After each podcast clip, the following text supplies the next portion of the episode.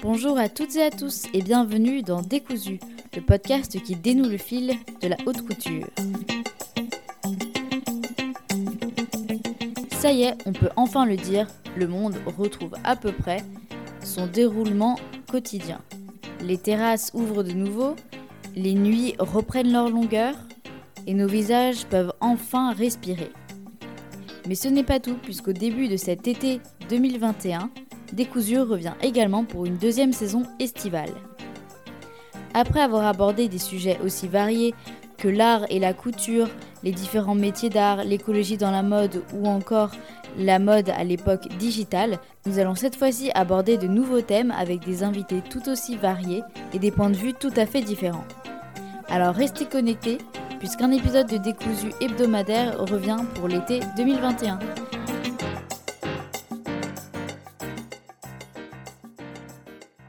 Nous commençons dès aujourd'hui avec le thème suivant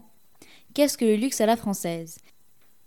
Ensemble, nous allons tenter de comprendre qu'est-ce que signifie le luxe à la française et tirer le fil de son histoire. Revenons d'abord à l'origine première de la notion de luxe en nous penchant sur la notion occidentale de ce qu'est le luxe et de ce qu'il signifie. La question du luxe pose toujours problème lorsqu'on l'aborde. Elle suscite toujours une réaction. Bien souvent, le luxe est condamné d'office sur le plan moral. On le considère comme une ostentation inutile et excessive, et on la rapproche immédiatement à la notion d'ubrisme et de matérialisme qui est bien sûr vue sous un angle très négatif. La question n'est pas ici de savoir si tout cela est hypocrite ou non. La question est bien de savoir quelle est la nature même de ce luxe et pourquoi suscite-t-il autant d'émotions et surtout pour quelles raisons reste-t-il si important et en particulier dans la culture française.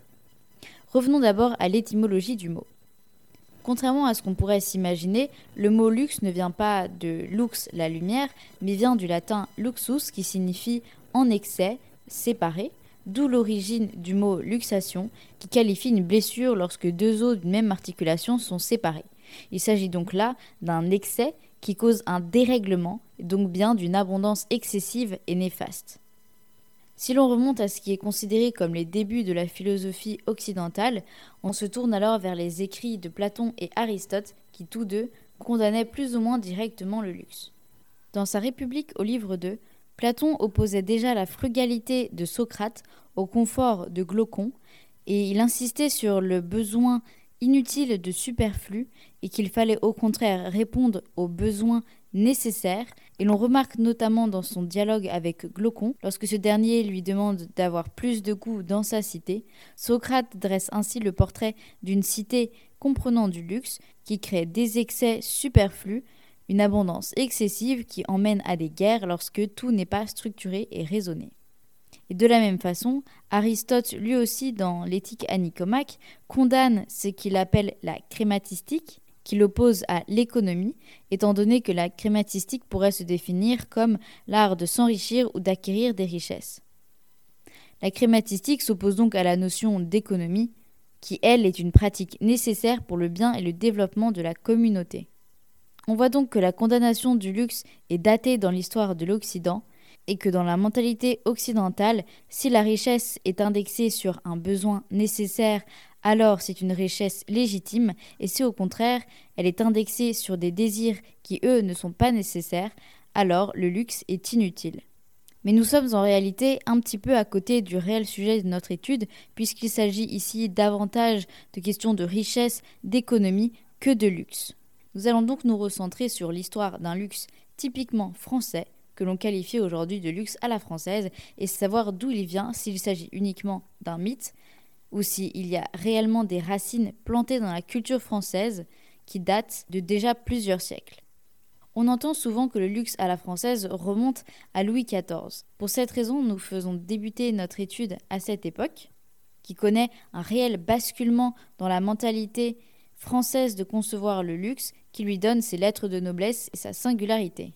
Puisque, comme nous venons de le dire, avant cette période-là, le luxe a un rapport direct avec la richesse et l'économie, et pas tellement avec la notion euh, d'ostentation. Du moins, c'est une notion qui n'est pas définie et structurée comme telle et en tant que telle, mais qui est faite par chacun pour lui-même et par rapport à ses propres richesses. Avec Louis XIV, tout cela change profondément, puisque l'ostentation liée au luxe devient un bien nécessaire à la cour.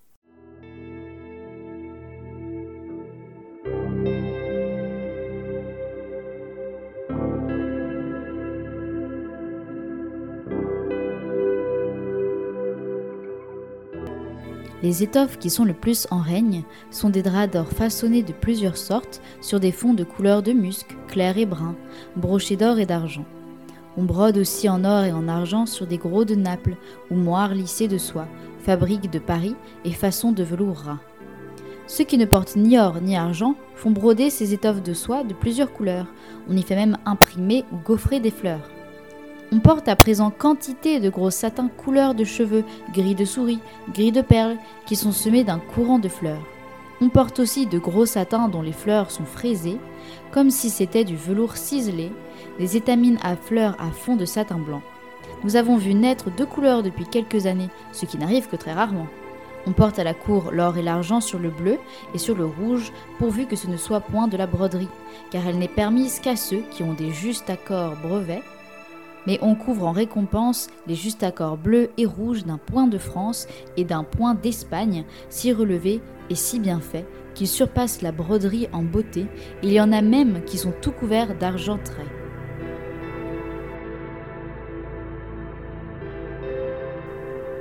Le texte est la gravure de mode, le Mercure galant, 31 octobre 1678.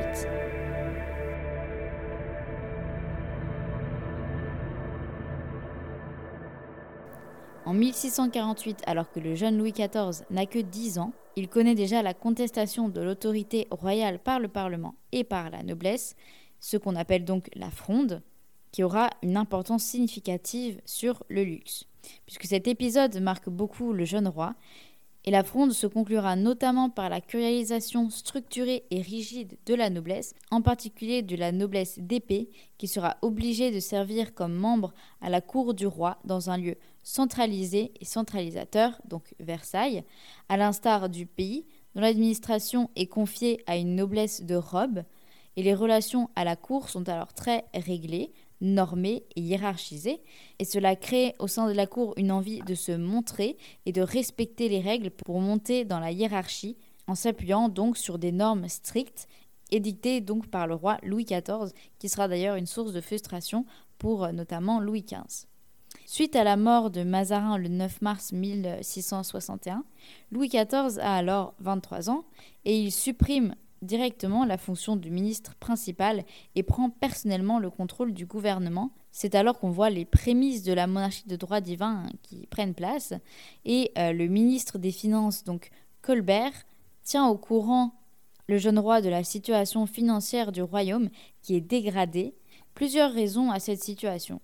D'abord, il y a les guerres franco-espagnoles de 1635 à 1659, mais également et surtout les cinq années de fronde au sein même du pays, ainsi que l'enrichissement personnel de plusieurs hommes à la tête du pays comme Mazarin, et également son surintendant des finances Fouquet, avec le fameux épisode de la fastueuse fête de Vaux-le-Vicomte, qui en réalité n'est pas la véritable raison de son arrestation, qui était décidée un certain nombre de mois auparavant. Le roi Louis XIV gouverne donc avec plusieurs ministres de confiance, et celui qui nous intéresse en particulier concernant le luxe, c'est bien évidemment Colbert, donc à la surintendance des finances. Et le surintendant joue un rôle important dans la fondation d'un luxe français, voire du luxe français dont l'imaginaire mondial porte aujourd'hui l'héritage puisqu'il est euh, aujourd'hui à l'origine d'une doctrine économique qui régit la France au XVIIe siècle, qu'on a donc appelé a posteriori le colbertisme, et il s'agit là de fonder la richesse de l'État sur l'accumulation des réserves du pays, en passant par une remise en ordre des finances, euh, de la monnaie et de la fabrication française, en passant donc par les corporations. Le pays se tourne ainsi vers des richesses qui lui sont propres, que ce soit en termes de capitaux, mais également en termes de techniques artisanales et de main-d'œuvre. Donc l'éminence grise du royaume, euh, telle qu'on appelle Colbert, souhaite assurer l'indépendance économique et financière de la France. Il insiste sur la nécessité d'investir dans les manufactures françaises. Et pour que la richesse euh, du pays soit véritable, donc euh, eu égard au savoir des autres puissances, Colbert met un point d'ordre à assurer la qualité des produits français et donc leur rayonnement avec une facture impeccable et un savoir-faire irremplaçable. De cette façon, bien que l'économie du pays se constitue autour du mercantilisme, donc du colbertisme, la Cour s'ouvre volontiers aux souverains étrangers, euh, de sorte à ce qu'ils contribuent à la diffusion du luxe à la française et de son mode de vie. Et donc des matières premières sont importées, puis transformées en France, où elles seront ensuite exportées à un prix conséquent, euh, de sorte à garder une balance commerciale positive.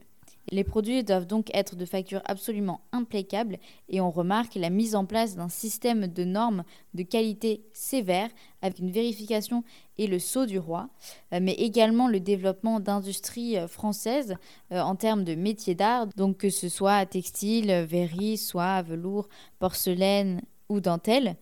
euh, mais également un espionnage industriel, donc notamment avec euh, la manufacture des glaces d'Italie, où Colbert n'hésite pas à envoyer des espions pour euh, venir récupérer des artisans et ainsi voler les savoir-faire d'autres pays, mais il fait également venir les meilleurs artisans de l'Europe, comme les vitriers flamands. Et donc Colbert agit pour le développement des savoir-faire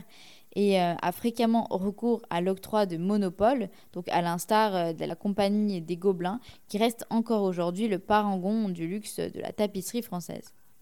Et la centralisation du pouvoir et des savoir-faire autour d'un lieu unique et d'une figure centrale qu'est le roi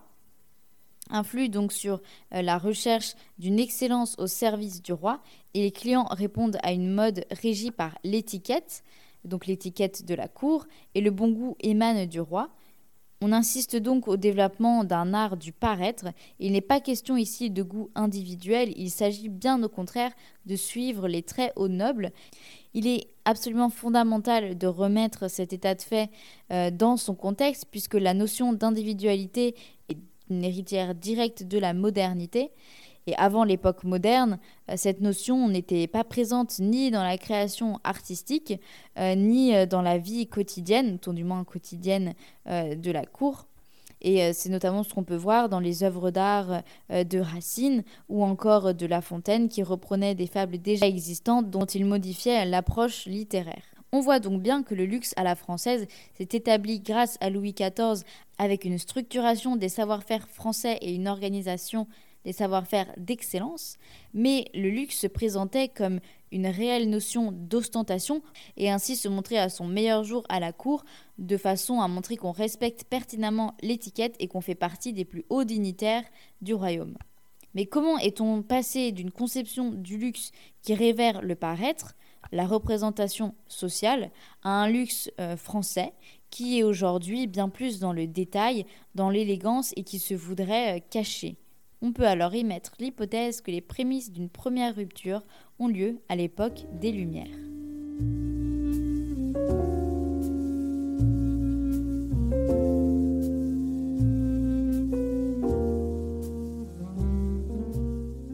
Moi, je rends grâce à la nature sage qui, pour mon bien, m'a fait naître en cet âge tant décrié par nos tristes frondeurs. Ce temps profane est tout fait pour mes mœurs. J'aime le luxe, et même la mollesse. Tous les plaisirs, les arts de toute espèce, la propreté, le goût, les ornements, tout honnête homme a de tels sentiments. Il est bien doux pour mon cœur très immonde de voir ici l'abondance à la ronde, mère des arts et des heureux travaux, nous apporter de sa source féconde et des besoins et des plaisirs nouveaux. Ô le bon temps que ce siècle de fer, le superflu, chose très nécessaire. Quand la nature était dans son enfance, nos bons aïeux vivaient dans l'ignorance, ne connaissant ni le tien ni le mien. Qu'auraient-ils pu connaître? Ils n'avaient rien, ils étaient nus, et ces choses très claires que qui n'a rien vu n'a nul partage à faire. D'un bon vin frais où la mousse ou la sève ne gratta point le triste gosier d'Ève, la soie et l'or ne brillaient point chez eux. Admirez-vous pour cela nos aïeux? Il leur manquait l'industrie et l'aisance. Et ce vertu C'était pure ignorance. Voltaire, Le Mondain, 1736.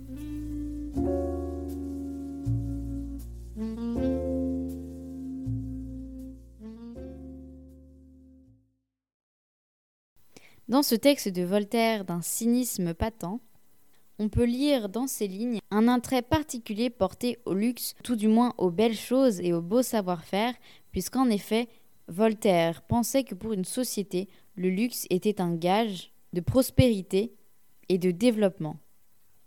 Mais en face de lui, certains philosophes des Lumières développent une théorie tout à fait contraire. On peut notamment parler de Rousseau, pour qui la corruption des mœurs accompagne toujours le développement des sciences et des arts. Autrement dit, le luxe nourrit les inégalités et détourne les hommes de leurs devoirs. Il conçoit alors le luxe comme prenant racine dans une société lorsque les citoyens donnent libre cours à leurs désirs individuels de confort et de richesse. Et ces désirs créent des inégalités entre les citoyens, en plus d'affaiblir leur dévouement au bien commun. Mais il ne faudrait pas s'arrêter à là et considérer un discours purement manichéen de la part de Rousseau, puisqu'en réalité il développe une pensée bien plus complexe et il sépare le luxe de vanité d'un luxe de volupté. Puisque au premier abord on pourrait imaginer qu'il s'agit là d'une condamnation classique du luxe, comme un gage de dépravation des mœurs, comme un ferment pour la création d'inégalités. Et effectivement, sous un certain aspect, on pourrait dire cela, euh, car le luxe reste central euh, dans la pensée de Rousseau comme euh, le passage de l'amour de soi à l'amour propre. Et donc le luxe peut également se manifester comme un désir trop important de, magnificence et comme une volonté matérialiste de paraître et de s'afficher. Le luxe se présente donc comme une force aliénante puisqu'elle affirme l'importance de l'opinion et elle dépossède l'homme de sa capacité à jouir pour lui-même. Et c'est exactement à ce moment-là que le texte prend une complexité particulière, puisqu'il ne s'agit pas d'une simple opposition entre l'être et le paraître, ou la nature et la culture, mais il s'agit bien plutôt de dire que dans le luxe, il y a des jouissances, et que le luxe de l'amour propre c'est lui qui représente un problème, en cela que les riches ne savent même plus jouir de leur richesse et ne savent même plus jouir du luxe. Le problème du riche n'est donc pas qu'il jouit trop, mais qu'il ne sait pas jouir. Rousseau ne s'affirme donc pas comme un ennemi du luxe, mais plutôt comme cette espèce euh, d'aliénation à l'opinion comme une dépossession de soi, car celui qui possède du luxe sans savoir en jouir, mais simplement en se projetant dans le regard d'autrui, est celui qui ne sait pas apprécier et celui qui ne sait pas jouir.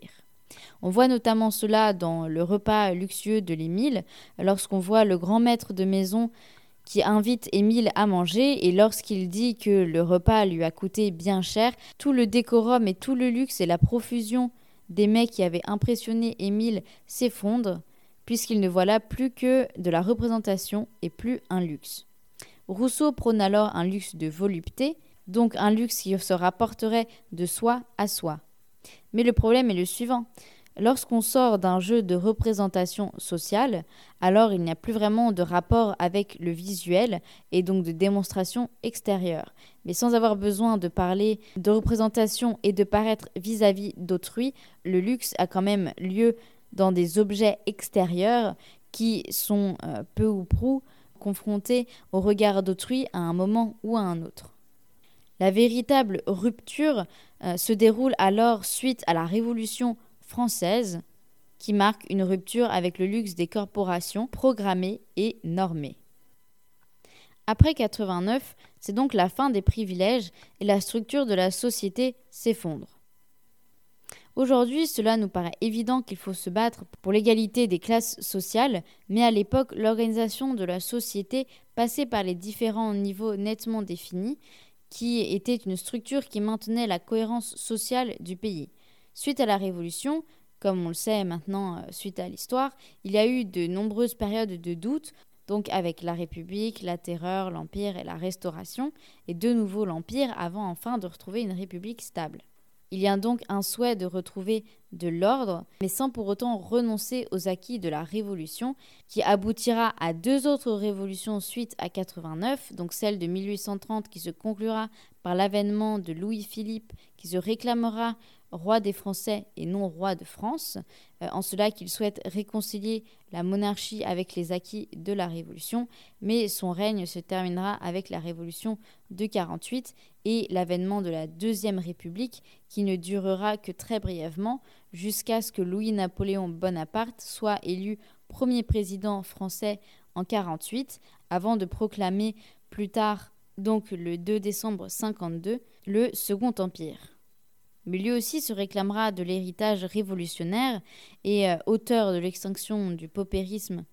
en 1844, il fait preuve d'une sensibilité sociale et d'une attention portée aux classes populaires. Mais d'où vient alors la dichotomie entre le désir de classicisme, donc un luxe qui est caché, un luxe qui ne dit pas son nom, contre au contraire l'opulence du Paris et du patrimoine français euh, dont on peut aujourd'hui euh, admirer les vestiges? D'où vient ce changement d'état d'esprit? D'où vient que l'on ne montre pas la marque, euh, que l'on ne fait pas des pièces ostentatoires euh, concernant le vêtement, euh, qu'on reste fidèle à des codes qui permettent d'être repérés par ceux qui connaissent ces codes, mais qu'il ne s'agit pas d'ostentation aux yeux de tous, mais qu'il s'agit bien plutôt de l'hégémonie du détail égoïste, du détail discret puisque le luxe à la française pourrait euh, se définir non pas comme un écrasement social, mais en réalité comme une réalité pire ou plus sournoise, comme un entre-soi qui ne dirait pas son nom. C'est pourquoi la question de l'ostentation reste compliquée euh, et qu'il y a beaucoup de contradictions. Cette rupture vient de la Révolution, en cela qu'elle marque l'avènement d'une nouvelle classe sociale, donc la bourgeoisie, qui a du mal à trouver sa place dans la société. La question qui se pose pour cette nouvelle classe, c'est comment garder un privilège quand euh, les privilèges n'existent plus. Après la Révolution, il n'y a plus de principe dynastique, il n'y a plus de règlement clair et défini dans la société. Aujourd'hui, ça nous paraît normal, donc comme je l'ai dit euh, plus tôt, euh, mais après des siècles de hiérarchie qui structurent la société de manière parfaitement habituelle, la question se pose de comment organiser et comment ne pas sombrer dans le trouble social. Après la Révolution, le luxe n'est plus au service de l'État et il appartient à la nation, euh, au sens euh, de la nation en armes, donc du peuple français. Car en effet, les savoir-faire qui ont été établis euh, notamment par Louis XIV ne disparaissent pas après la Révolution, mais bien au contraire se diffusent dans l'état d'esprit de ce qu'est la France et de ce qu'est le luxe à la française, puisque cette idée euh, de luxe national se déploie dans une idée de culture française qui s'implante et dont aujourd'hui nous avons l'héritage. Et concernant notre sujet aujourd'hui, donc le luxe, ce qui est intéressant, c'est de constater l'évolution de la notion par rapport à l'évolution de la structure sociale. Euh, puisque euh, la démarcation sociale n'étant plus euh, nette et le déclin de la noblesse, au contraire, lui étant marqué face à la montée d'une bourgeoisie, qui est donc pourrait se, se définir comme une nouvelle noblesse financière, une nouvelle noblesse économique, donc avec des grands banquiers et des grands hommes d'affaires. Et cette nouvelle classe sociale dominante peine euh, à trouver sa place dans la réalité euh, de ses valeurs, euh, des valeurs en tout cas qu'elle entend afficher puisque la bourgeoisie se réclame d'un certain héritage culturel et reprend notamment certains codes de la noblesse, donc des codes comportementaux, avec euh, par exemple le fait de tenir euh, son jour, euh, de tenir un salon, de fréquenter des cercles d'intellectuels, de maintenir des bonnes manières, une étiquette, un certain niveau d'éducation, de conserver un art de la conversation. Et cette nouvelle classe peine donc à trouver sa place, notamment face à la montée d'une nouvelle classe euh, qui est donc euh, la classe moyenne euh, sous la Troisième République, avec donc l'idée de la méritocratie républicaine qui s'affirme de plus en plus comme un élément fondamental de l'ascension sociale. Il ne s'agit plus simplement d'être né dans une certaine classe sociale pour être assuré de sa supériorité par rapport à d'autres, puisque l'ascension sociale est donc possible. Il s'agit alors pour la bourgeoisie et pour la bourgeoisie financière de trouver un moyen de se distinguer et de se différencier, puisque le travail, la culture ne suffisent plus forcément et que pour montrer que l'on fait partie des gens qui comptent, entre guillemets, il faut le prouver par son travail, par ses études et donc par ses mérites. Et les classes financièrement supérieures sont donc face à un dilemme comment s'assurer de leur supériorité et préserver leur entre-soi à une époque qui prône euh, les valeurs de la Révolution de 48, c'est-à-dire liberté, égalité et fraternité? Eh bien, c'est justement dans les codes euh, du luxe que cela va se retrouver. Il ne s'agit pas euh, de l'ostentation, mais davantage de la reconnaissance d'un milieu restreint. C'est l'émergence du luxe à la française, donc le luxe discret, euh, de la facture impeccable, du détail qui parle pour soi, mais qui est réservé aux initiés. Il ne s'agit pas d'afficher de façon euh, ostentatoire et excessive euh, ces richesses à une société qui tend de plus en plus à lisser les écarts sociaux et où la hiérarchie est officiellement mal vue, donc eu égard à l'héritage de la Révolution mais il s'agit en réalité de sauver les apparences en conservant un aspect démocratique et égalitaire, là où en réalité le luxe foisonne. Et fort de ces évolutions, on arrive donc à un luxe qui se veut ostentatoire lorsqu'il euh, recèle une valeur patrimoniale et donc symbolique à l'échelle de la France au regard du monde. Et c'est le luxe français dans une idée de puissance nationale qui se montre faste, donc avec la fête impériale sous euh, Napoléon III, euh, ou encore avec la notion de président-roi dans un palais avec l'Élysée et tout le patrimoine français, donc Versailles, euh, le Louvre. Pour cette raison, ce n'est pas étonnant de voir que Napoléon III, qui se réclame des idées de la Révolution, en même temps qu'il construit les premiers HLM avec la cité Napoléon, est également celui qui va commanditer à Haussmann toute une replanification urbaine avec l'ostentation d'un opéra Garnier et d'immeubles d'une excellence qui sera le symbole du luxe français à même la rue. Mais en même temps, le luxe français, à une échelle individuelle, se fait discret, réservé à ceux qui savent en apprécier et comprendre la valeur, c'est une barrière sociale qui ne dit pas son nom. Il ne suffit pas d'avoir l'argent pour se payer de beaux objets, mais d'avoir le goût pour les choisir, d'avoir l'éducation nécessaire pour en comprendre les subtilités. Il s'agit non seulement d'avoir une culture de luxe, donc une éducation scolaire poussée avec par exemple l'apprentissage du latin, mais il faut également savoir quels sont les codes du luxe. Ce n'est plus l'objet qui détermine, mais la manière dont il est utilisé, la manière dont il est mis en avant ou en retrait, euh, le goût et le choix qui parlent pour soi. Il devient euh, alors vulgaire de montrer ostensiblement ses richesses, puisque cela fait, euh, entre guillemets, nouveau riche, et montre quelqu'un qui n'est pas à l'aise avec les conventions. L'ascension sociale n'est pas rare à cette époque, mais ce sont les manières qui trahissent l'éventuelle avidité de faire partie de la haute, et le luxe se doit d'être discret, subtil et ne pas être synonyme euh, de paraître et euh, de vulgarité, euh, comme pourraient être les manières des nouveaux bourgeois qui ne connaissent pas encore toutes les subtilités. C'est pourquoi le luxe à la française est un luxe latent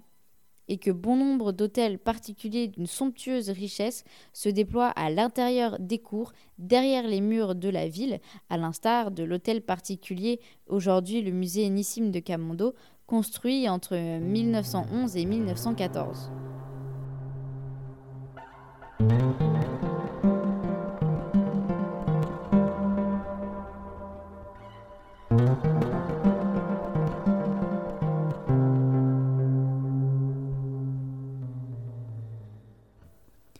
Tel manteau de zibine, tel peignoir de doucet, aux manches doublées de rose, prenaient pour Albertine qui les avait aperçus, convoités et grâce à l'exclusivisme et à la minutie qui caractérise le désir, les avait à la fois isolés du reste, dans un vide sur lequel se détachait à merveille la doublure ou l'écharpe, et connus dans toutes leurs parties, et pour moi, qui était allé chez Madame de Guermantes tâcher de me faire expliquer en quoi consistait la particularité, la supériorité, le chic de la chose et l'inimitable façon du grand faiseur, une importance, un charme qu'il n'avait certes pas pour la duchesse, rassasié avant même d'être en état d'appétit, ou même pour moi, si je les avais vus quelques années auparavant en accompagnant telle ou telle femme élégante en une de ces ennuyeuses tournées chez les couturières. Certes, une femme élégante, Albertine, peu à peu, en devenait une. Marcel Proust, à la recherche du temps perdu, 1923.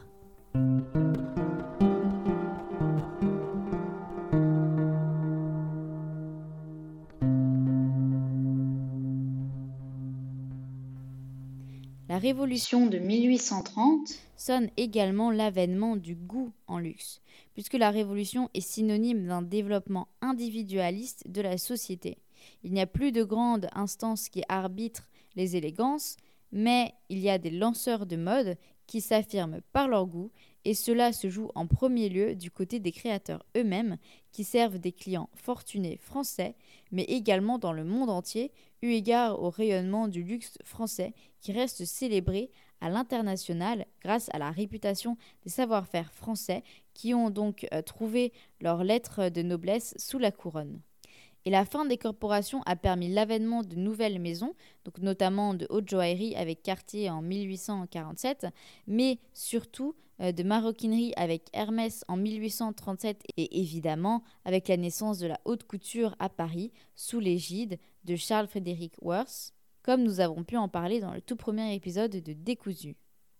Et la bourgeoisie quitte peu à peu la pâle copie de la noblesse qu'elle admire, donc euh, le fait de participer à un cercle, de tenir son jour, d'employer des domestiques, pour s'affirmer en tant que tel et produit ainsi de nouveaux systèmes de signes qui lui sont propres, dans lesquels l'importance du goût est fondamentale. Cette conception du luxe est évidemment centrale dans la conception même du vêtement et se retrouve dans la manière qu'a la société française de concevoir le vêtement. Et on peut retrouver ça notamment dans les romans de Proust qui se veulent euh, très sémiologiques euh, par rapport à la société et ce qui permet euh, par exemple à un auteur comme Barthes d'écrire un, un ouvrage comme Le système de la mode où on voit qu'il y a un réel langage latent et sous-jacent à chaque pièce de luxe et en particulier dans le vêtement. D'où le style de la parisienne qui n'est pas dans l'ostentation mais qui est bien plus dans un ajustement irréprochable, montrer que l'on comprend le vêtement, que le vêtement nous comprend, qu'on a les codes, mais non qu'on est un possédant. Et après la Seconde Guerre mondiale, avec la collection de New Look de Christian Dior, cette distinction par le code va renouer, mais de manière plus subtile, avec l'ostentation qui différenciait les classes sociales.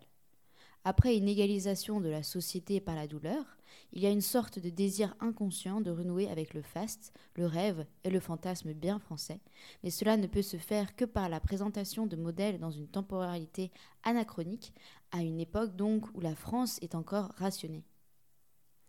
On insiste alors à un retour euh, à une certaine hiérarchie sociale par le luxe et le très haut luxe comme un pied de nez à la guerre. Et pour revenir à cette critique constante que l'on fait du luxe, quel est son rapport avec le snobisme? Y a-t-il vraiment une notion de goût ou alors il s'agit là uniquement d'une représentation sociale? Ce que l'on peut dire, c'est que jusqu'à la Révolution, le goût est véritablement mis à la marge et au XVIIIe, c'est véritablement l'empire des modes. L'individu est dépossédé de l'exercice de son goût, il adopte des codes et des postures par conduite. Puisqu'en effet, la logique de la distinction euh, et euh, la logique du goût s'opposent. Si l'on veut pouvoir se distinguer, il faut suivre un goût officiel qui nous fera appartenir à la haute société. La question qui se pose fatalement, c'est que dans une société industrielle et individualiste, également libérale, comment réintroduire cette notion de goût? Comment réintroduire l'état d'exception dans une société de la reproduction? Et aujourd'hui, on considère que euh, le luxe serait euh, cette réconciliation entre euh, le goût et l'apparence.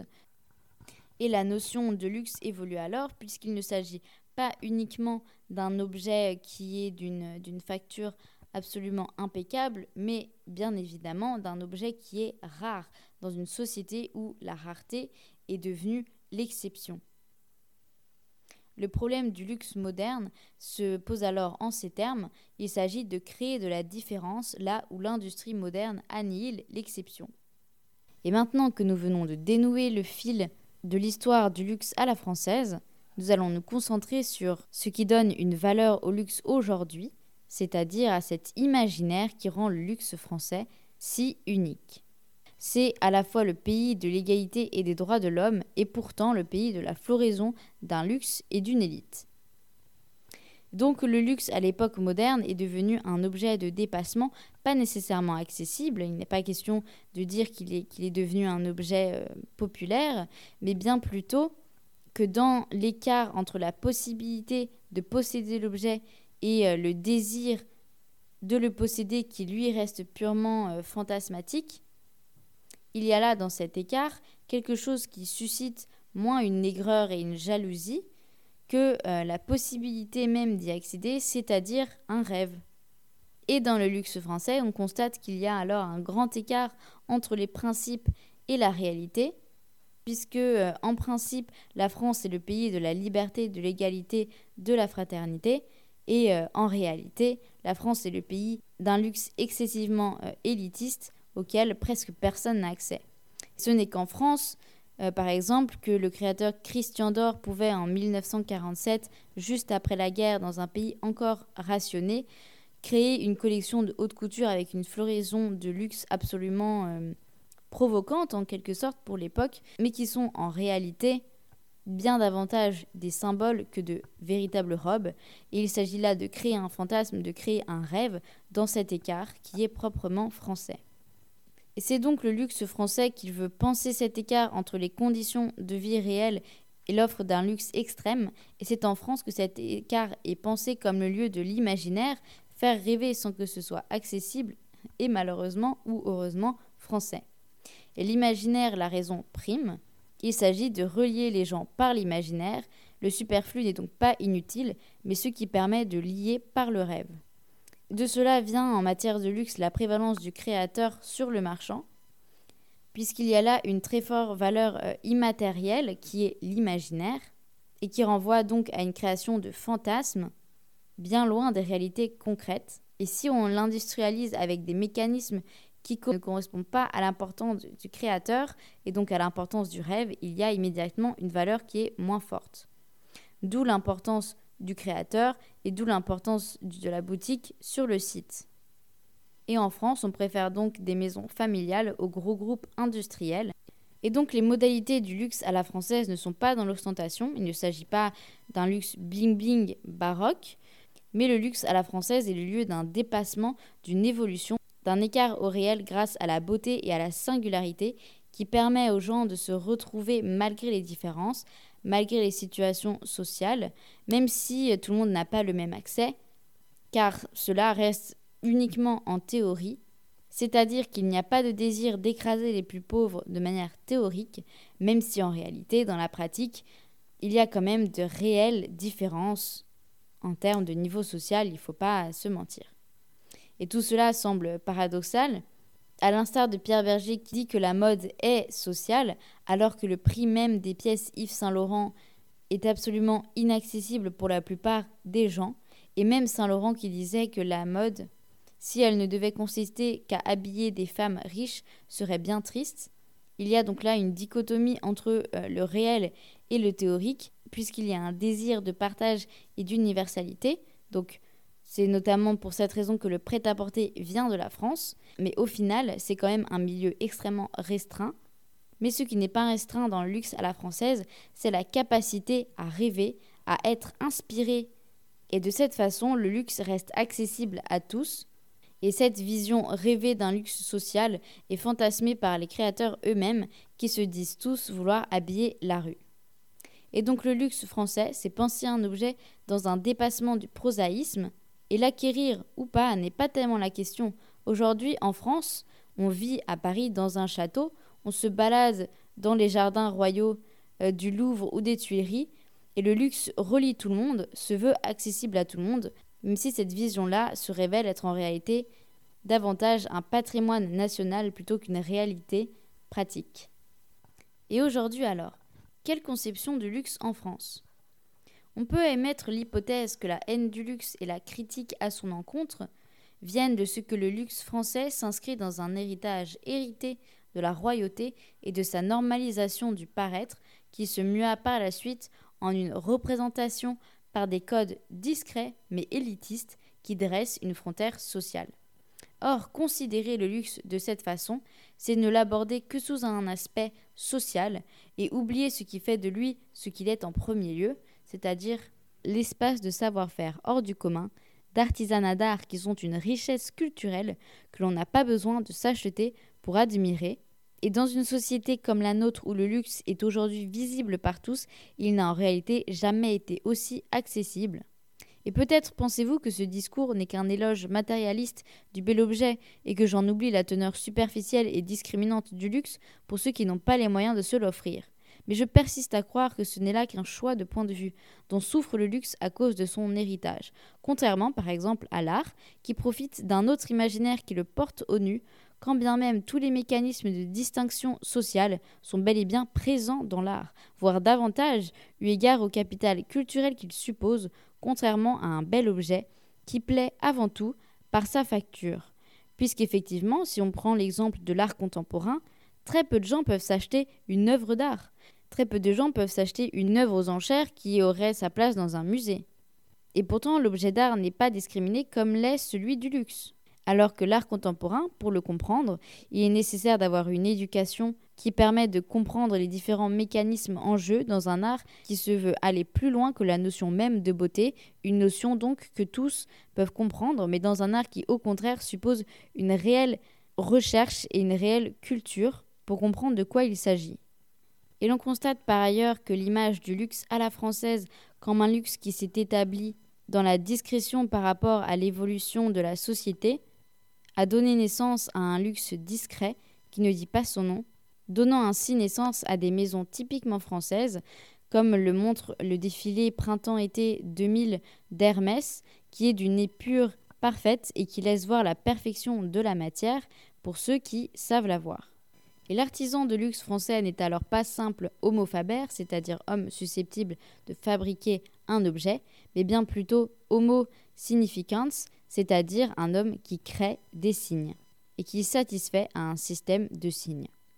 De même, avec les créations de Lagerfeld chez Chanel, il s'agit d'un savoir-faire avec une complexité sans égale, mais qui ne se montre pas, c'est dans l'ultime détail, la structure, le processus que le haut se cache.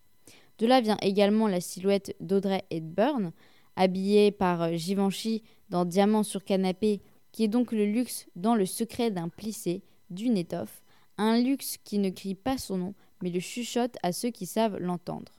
Et je ne parle pas ici de classe sociale ou de moyens financiers, mais bien de curiosité et de sensibilité transclasse, si l'on peut dire.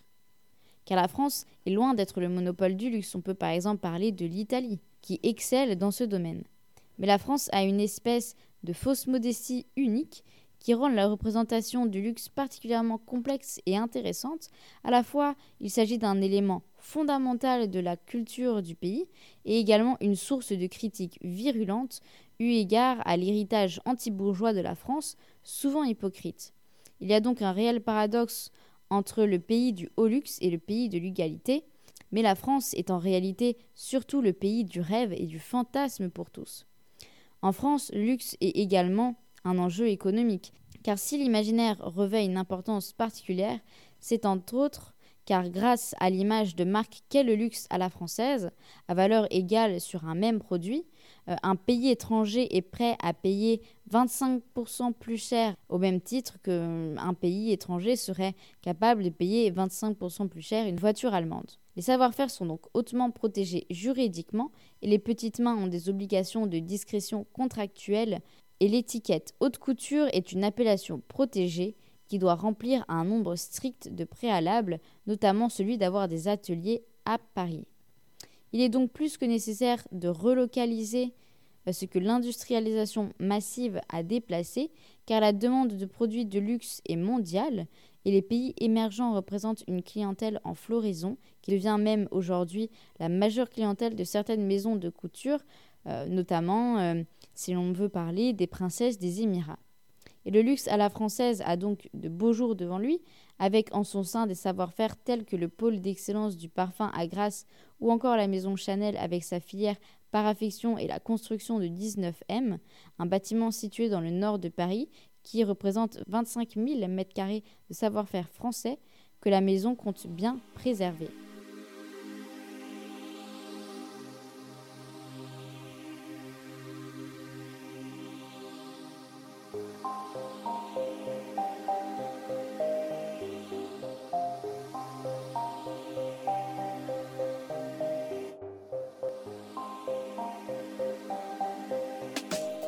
À présent que nous avons déployé l'histoire du luxe à la française, mais également l'évolution de son imaginaire à l'époque moderne, mais également à l'époque contemporaine, la question que l'on peut poser sur le luxe aujourd'hui, c'est celui d'un luxe qui ne veut plus se montrer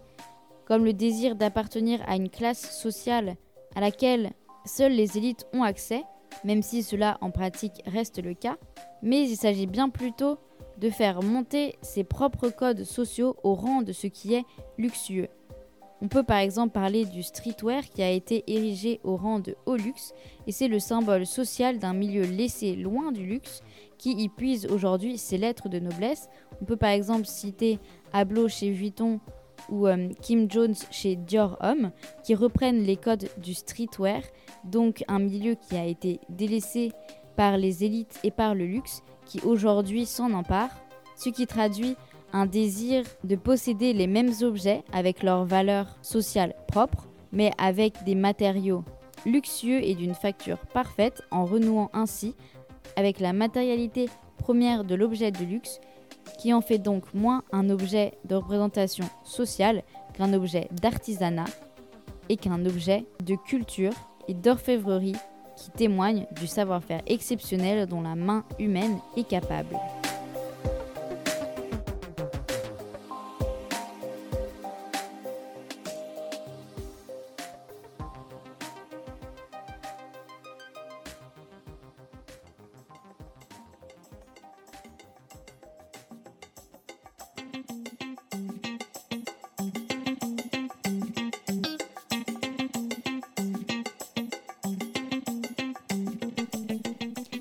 À toutes et à tous d'avoir suivi ce tout nouvel épisode de la deuxième saison estivale de Décousu, le podcast qui dénoue le fil de la haute couture. J'espère que cet épisode vous a plu et si c'est le cas, n'hésitez pas à nous suivre sur les réseaux sociaux, donc sur la page Facebook Décousu Podcast ainsi que sur la page Instagram Décousu Podcast également. N'hésitez pas non plus à écouter tous nos anciens épisodes et à lire les posts informatifs sur Instagram. Et je vous dis à très bientôt pour un nouvel épisode de Décousu, le podcast qui dénoue le fil de la haute couture.